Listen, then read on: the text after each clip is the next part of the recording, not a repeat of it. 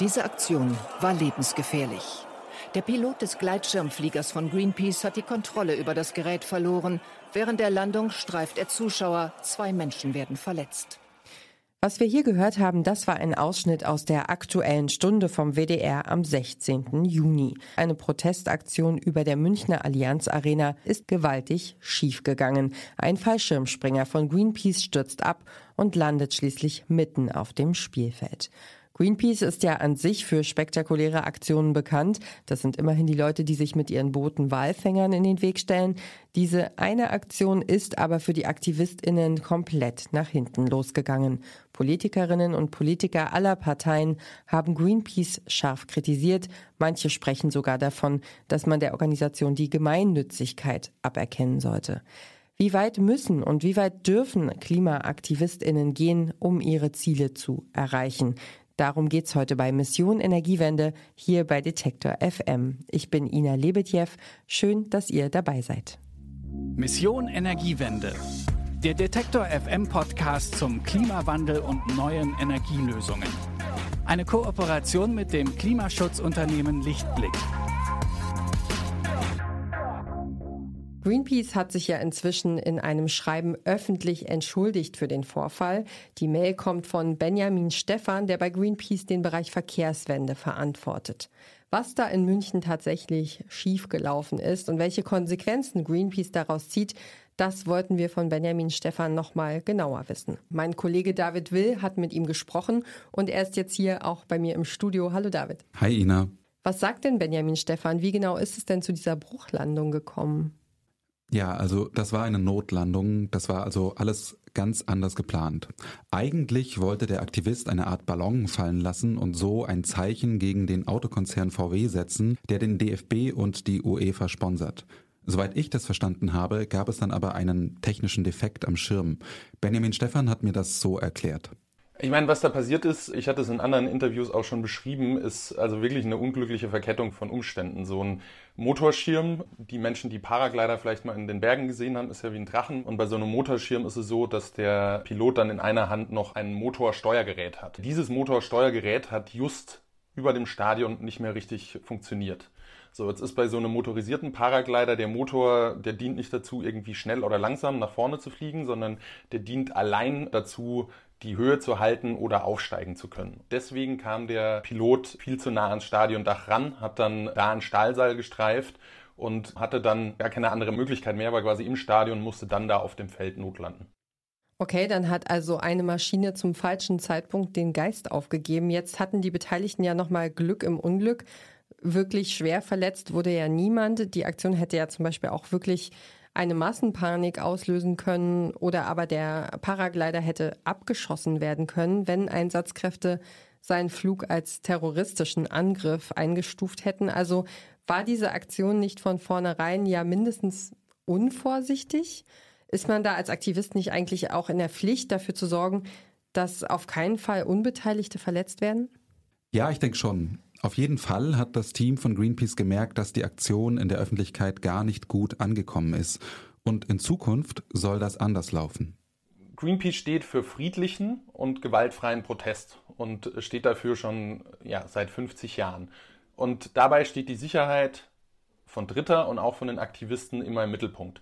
Jetzt kam es da zu einem Unfall, wo zwei Menschen, glücklicherweise nur leicht, aber es wurden zwei Menschen äh, verletzt. Und das ist natürlich ein Punkt, wo trotz Sicherheitsvorkehrungen, trotz großer Erfahrung dieses Aktivisten das eingetreten ist. Und das ist auf jeden Fall ein Punkt, wo wir auch jetzt Konsequenzen gezogen haben, wo wir gesagt haben, okay, auch wenn es super, super, super unwahrscheinlich war, dass das irgendwie eintritt und zu so einer unglücklichen Verkettung kommt, ist es da dazu gekommen.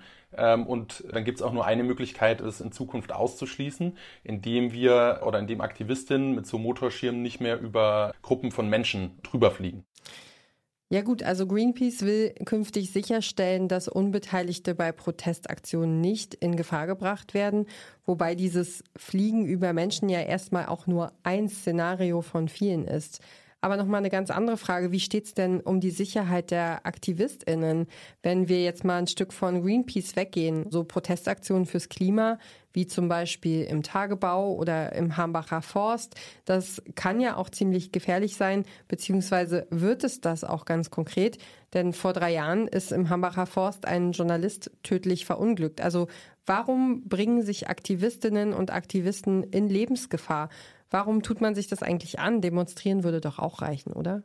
Ja, das wollte ich auch wissen. Und das habe ich dann zwei Menschen gefragt, die an ganz unterschiedlichen Stellen Klimaaktivismus betreiben. Nämlich einmal Tino Pfaff von Extinction Rebellion Deutschland und dann Jay vom Bündnis Wald statt Asphalt, das vergangenen Herbst im Dannenröder Forst in Hessen gegen den Ausbau einer Autobahn protestiert hat. Und die beiden haben mir unabhängig voneinander ganz ähnliche Dinge gesagt, nämlich, dass sie das Gefühl haben, dass wir uns durch den Klimawandel in einer absoluten Notsituation befinden, dass aber von Seiten der Politik zu wenig passiert. Jay hat mir zum Beispiel erzählt, sie habe von PolitikerInnen oft gehört, wir wollen, aber wir können nicht mehr machen, weil so ist halt das Gesetz.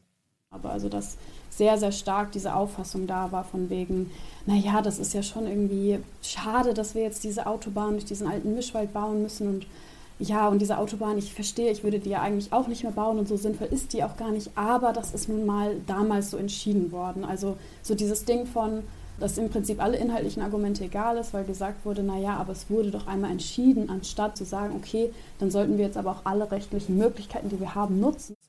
Ja, das Gefühl ist also, es ist klimatechnisch fünf nach zwölf und die Politik kommt aber nicht so richtig in die Puschen und beruft sich dafür dann aufs Gesetz. Ich höre dabei Jay auf jeden Fall raus, dass für sie Recht und Gerechtigkeit nicht mehr ganz zusammengehen.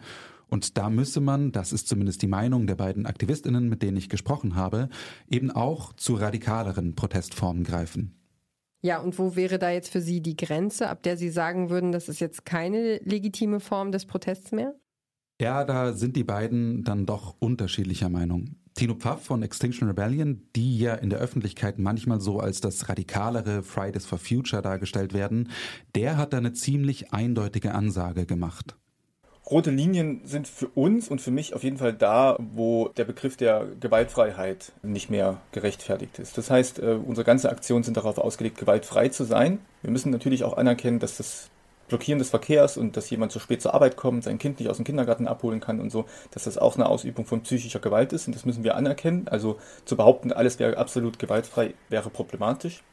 Aber natürlich der physische Schaden, ja, dass Menschen zu Schaden kommen, dass Dinge zu Schaden kommen, da sind die absoluten Grenzen. Das bedeutet natürlich Gewaltfreiheit. Jay von Waldstadt Asphalt vertritt da allerdings eine etwas andere Position. Gewalt gegen Menschen ist auch für sie ein absolutes No-Go.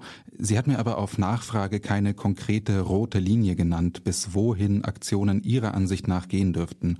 Und sie hat gesagt, dass sie es unter bestimmten Umständen verstehen könnte, wenn eine Gruppe auch aktiv in die Autoproduktion eingreifen würde. Also wenn man da zum Beispiel etwas besetzen oder blockieren würde. Mhm. Ich muss zugeben, bei mir tauchen da gleich eine Menge Fragen auf. Wer entscheidet denn dann zum Beispiel darüber, wann es okay ist, das Gesetz zu brechen? Und ist eine solche Position eigentlich anschlussfähig? Also verliert man da nicht die Unterstützung von vielen Menschen, die eigentlich auch für Klimaschutz eintreten würden, nur nicht mit solchen Methoden? Ja, ich glaube, das kann gut sein, dass man da Sympathien verspielt. Den Eindruck hatte ich zumindest, als ich vor ein paar Tagen durch die Stadt gelaufen bin. Ich wollte von den Leuten wissen, was sie von Klimaaktivismus halten und wo ihrer Meinung nach eigentlich diese rote Linie ist. Für das Klima muss schnellstens was passieren und nicht immer wieder um Jahrzehnte verschieben. Das ist eine gute Sache und jetzt müssen wir viel mehr machen. Also grundsätzlich ist alles gut, was, was fürs Klima ist. Grundsätzlich ist es ein demokratisches Vorgehen zu sagen, ich gehe dafür auf die Straße und ich zeige, dass ich dafür einstehe, im wahrsten Sinne des Wortes, indem ich nämlich da stehe und zeige, dass ich da was erreichen möchte. Keine Gewalt, also keine Gewalt. Keine Gewalt. Nee, auf keinen Fall. Das sollte man nicht machen. So gewalttätig dann die runterholen von den Bäumen. Nee, das, das muss nicht sein. Sobald Gewalt im Spiel ist, finde ich, ist es, ist es einfach zu viel. Dann müssen sie sich halt wegtragen lassen, dann ist das so. Aber dann, dann dürfen sie nicht randalieren. Ich denke, es ist immer eine schwere und eine schwierige Gratwanderung zu entscheiden, was geht noch und was nicht. Aber alle Formen von Gewalt und von Drangsalieren und von in die Enge treiben halte ich für nicht in Ordnung. Dieser Flugzeug, äh, dieser Gleitschirmflieger, der jetzt in das Stadion geflogen ist, Na, das ist ja eine gute Sache, aber oh Gott, der spinnt vor, was da alles passieren kann. Und da ist es nach hinten losgegangen. Das ist halt dann blöd, wenn man diesen schmalen Grat verlassen hat und dann ärgert man sich. Eine kurze Unterbrechung für eine Botschaft von unserem Werbepartner. Warum Nudeln ohne Soße wie Strom ohne Öko sind? Beides ist ziemlich schwer zu schlucken. Das eine für uns als Menschen, das andere fürs Klima. Deswegen gibt es bei Lichtblick 100% Ökostrom mit flexibler Laufzeit und bis zu 24 Monaten Preisgarantie, je nachdem, was euch wichtig ist. Klimaneutral wird so zum neuen Normal. Ja, okay, da ist er wieder, der Gleiter, ja. Greenpeace ärgert sich auf jeden Fall, das haben wir ja zu Beginn besprochen. Also ich höre da jetzt raus, dass die meisten, mit denen du gesprochen hast, Klimaaktivismus grundsätzlich relativ positiv sehen, dass sie dabei aber radikaleren Aktionen weniger abgewinnen können. Ja, genau. Es ist eben ein schmaler Grad, wenn man sich im Klimaaktivismus so am Rande der Legalität bewegt, wo man schnell die legitimen Rechte von anderen verletzen könnte.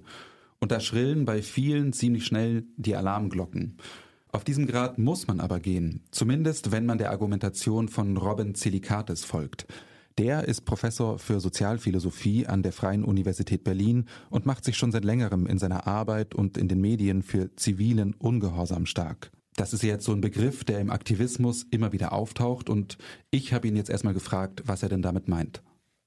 Also ziviler Ungehorsam ist eine Protestform, die zunächst einmal mit einem absichtlichen Rechtsbruch einhergeht. Nicht? Also man verletzt ganz bewusst bestimmte Gesetze, zum Beispiel die Straßenverkehrsordnung, äh, oder man begeht Hausfriedensbruch, um durch diesen symbolischen Gesetzesbruch hinzuweisen auf eine signifikante Ungerechtigkeit oder ein Demokratiedefizit oder jedenfalls ein Problem, das man für so signifikant hält, dass es eben unbedingt adressiert werden muss, dass man aber auf dem normalen Rechtsweg und auch mit legalen Protestmitteln, also Demonstrationen und so weiter, nicht adäquat adressieren kann. Das heißt, dass äh, ziviler Ungehorsam eben seine Grenze liegt zwischen gewöhnlichem legalem Protest und ähm, sagen wir mal, radikalem und militantem Protest, der vielleicht auch noch weitergehende Mittel wählt. Nicht zivil ungehorsam soll aber natürlich zivil sein, das heißt auch bestimmten Einschränkungen unterliegen und die haben vor allem mit dem Verzicht auf, ja, sagen wir mal, massive Gewaltanwendung zu tun. Ja, das ist natürlich einer der heikelsten Punkte, weil der Gewaltbegriff auch sehr, sehr schwammig ist.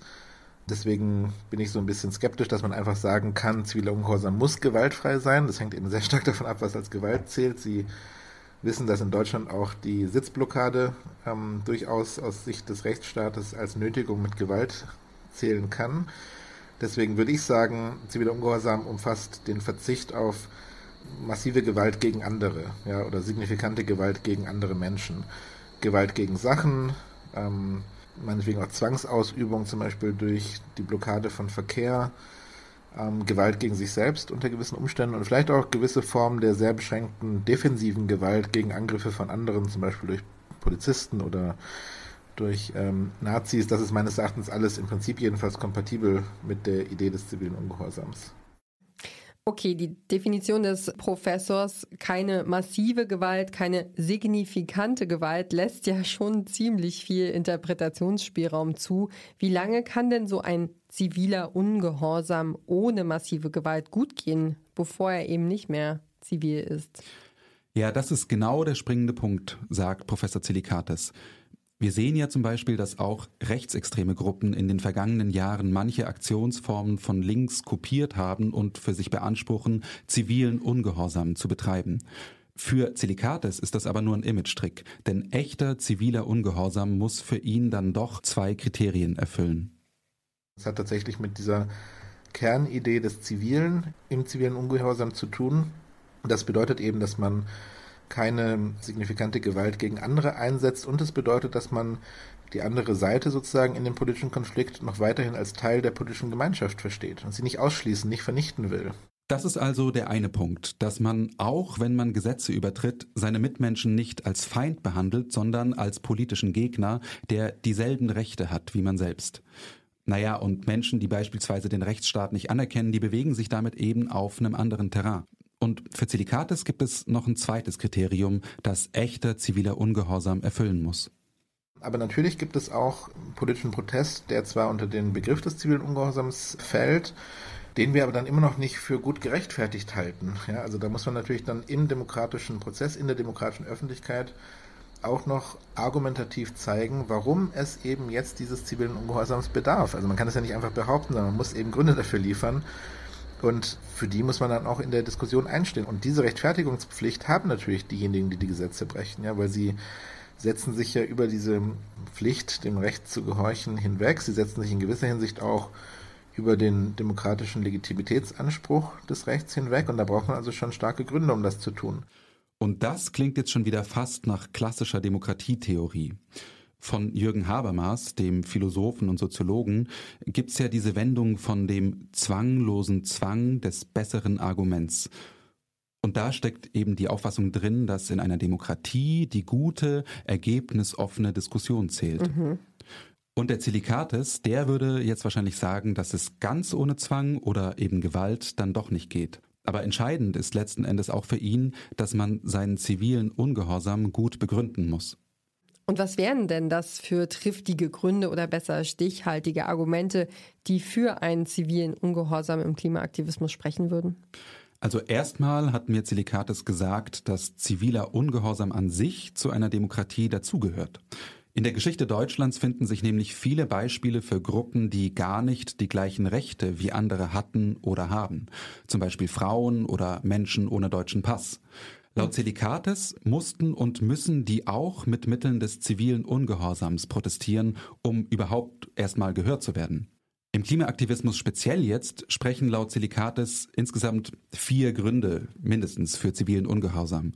Erstens, und das haben wir vorhin schon bei den Klimaaktivistinnen gehört, die Tatsache, dass der Klimawandel wirklich zu einer Katastrophe führen kann, wenn wir jetzt nicht handeln, dass wir uns also in einer Art Notsituation befinden, in der man auch zu außergewöhnlichen Mitteln greifen muss. Zweitens, sagt er, dass die Folgen des Klimawandels ja schon jetzt überall auf der Welt zu spüren sind, dass es also zu wirklich starken globalen Ungerechtigkeiten kommt, gegen die man dringend etwas unternehmen muss.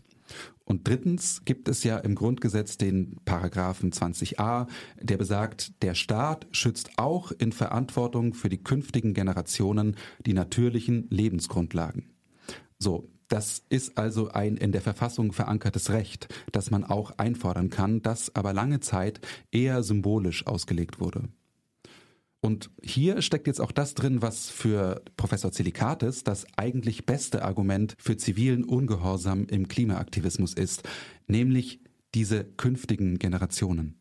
Und am interessantesten finde ich eigentlich noch zusätzlich den Hinweis auf ein ganz grundlegendes Demokratiedefizit, das vor allem von den Aktivistinnen und Aktivisten von Fridays for Future ja sehr stark gemacht worden ist, nämlich dass die, die am stärksten betroffen sind und sein werden in ihrem Leben, gar keine politische Stimme haben. Ja, die sind noch nicht wahlberechtigt, für die interessiert sich außer in Sonntagsreden gewissermaßen niemand, weil die keine durchsetzbaren Interessen haben, von zukünftigen Generationen mal ganz zu schweigen, aber die sind ja schon hier. Ja, das sind ja die Kinder und äh, Schülerinnen und Schüler, die sich jetzt eben auch hier organisieren und protestieren, gerade um dieses sehr massive Defizit an demokratischer Inklusion der Betroffenen zu adressieren und auf diese Weise ihre Stimme einzubringen.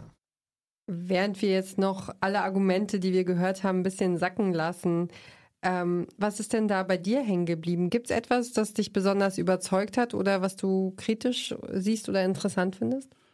Also ich persönlich bin ja immer so ein grundsätzlich ein bisschen skeptisch, wenn so eine Argumentation aufgemacht wird, das ist eine absolute Notsituation, ähm, so nach dem Motto, außergewöhnliche Umstände erfordern außergewöhnliche Maßnahmen. Und ich sehe da schon so ein bisschen die Gefahr, dass man sich und anderen eine Art Freifahrtschein ausstellt. Denn wer entscheidet denn da äh, letzten Endes, ab wann eine Situation so außergewöhnlich ist, dass man auch das Gesetz übertreten muss? Und wenn ich mich persönlich dafür entscheide, mit welchem Recht denn? Wo, wo ist da eigentlich so die demokratische Legitimation? Aber ich sehe schon, dass es viele Errungenschaften in unseren heutigen Demokratien vielleicht gar nicht oder viel später erst gegeben hätte, wenn nicht auch Leute zu radikaleren Aktionen gegriffen hätten. Und dass wir uns mit dem Klimawandel wirklich in einer krassen Ausnahmesituation befinden, das ist uns ja allen irgendwie klar. Mhm. Und da fand ich eben besonders im Gespräch mit Robin Silikatis diese beiden Einschränkungen spannend, die er da macht. Nämlich erstens, dass ziviler Ungehorsam eben zivil sein muss. Dass ich also, wenn ich ein Gesetz übertrete, meine Mitmenschen trotzdem noch als gleichberechtigt ansehe. Und zweitens, ja, dieses Argument, dass man im Aktivismus seine Aktionen, was für Aktionen das auch immer sein mögen, immer gut begründen muss. Mhm. Dass man nicht einfach losläuft und draufhaut, dass das keine, keine Option ist. Genau. Mein Kollege David Will hat sich angeschaut, wie weit Klimaaktivismus gehen darf und gehen muss und gehen kann. Und dafür hat er bei Benjamin Stephan von Greenpeace nachgehakt, wie es zu der Bruchlandung in der Münchner Allianz Arena gekommen ist. Und dann hat er die Aktivisten Tino Pfaff von Extinction Rebellion Deutschland und Jay vom Bündnis Waldstadt Asphalt gefragt, wie sie zum Aktivismus gekommen sind und wie weit sie bei Protestaktionen gehen würden. Zuletzt hat David mit Robin Zelikatis gesprochen, der an der Freien Universität in Berlin Sozialphilosophie lehrt und sich für zivilen Ungehorsam ausspricht.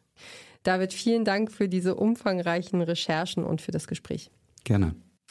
Das war's von uns für heute ähm, bei Mission Energiewende. Schaltet gern nächste Woche wieder ein. Dann gucken wir nämlich mal, was getan werden kann, um die Musikindustrie klimaverträglicher zu machen. Es war mir eine Freude. Ich habe viel gelernt heute und dann bis bald. Vielen Dank. Tschüss. Mission Energiewende. Der Detektor FM Podcast zum Klimawandel und neuen Energielösungen. Eine Kooperation mit dem Klimaschutzunternehmen Lichtblick.